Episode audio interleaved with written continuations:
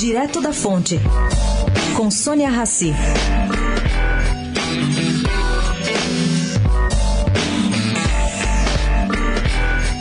O ex-ministro Delfim Neto é sim amigo de Temer, mas nega ser por isso que prega em alto e bom som seu desejo do presidente da República completar o seu mandato. Para Delfim, Temer tem condição de coordenar maioria no Congresso para aprovar medidas absolutamente necessárias.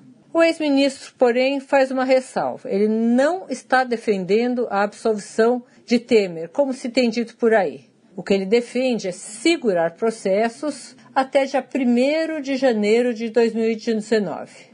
Assim, ao deixar o governo, Temer responderia na justiça comum, sem foro privilegiado, pelo que ele terá cometido como qualquer brasileiro, tendo julgamento justo e presunção de inocência. Delfim acredita que o Brasil ganharia com isso em termos de estabilidade e continuidade de política econômica. Sônia Raci, direto da Fonte, para a Rádio Eldorado.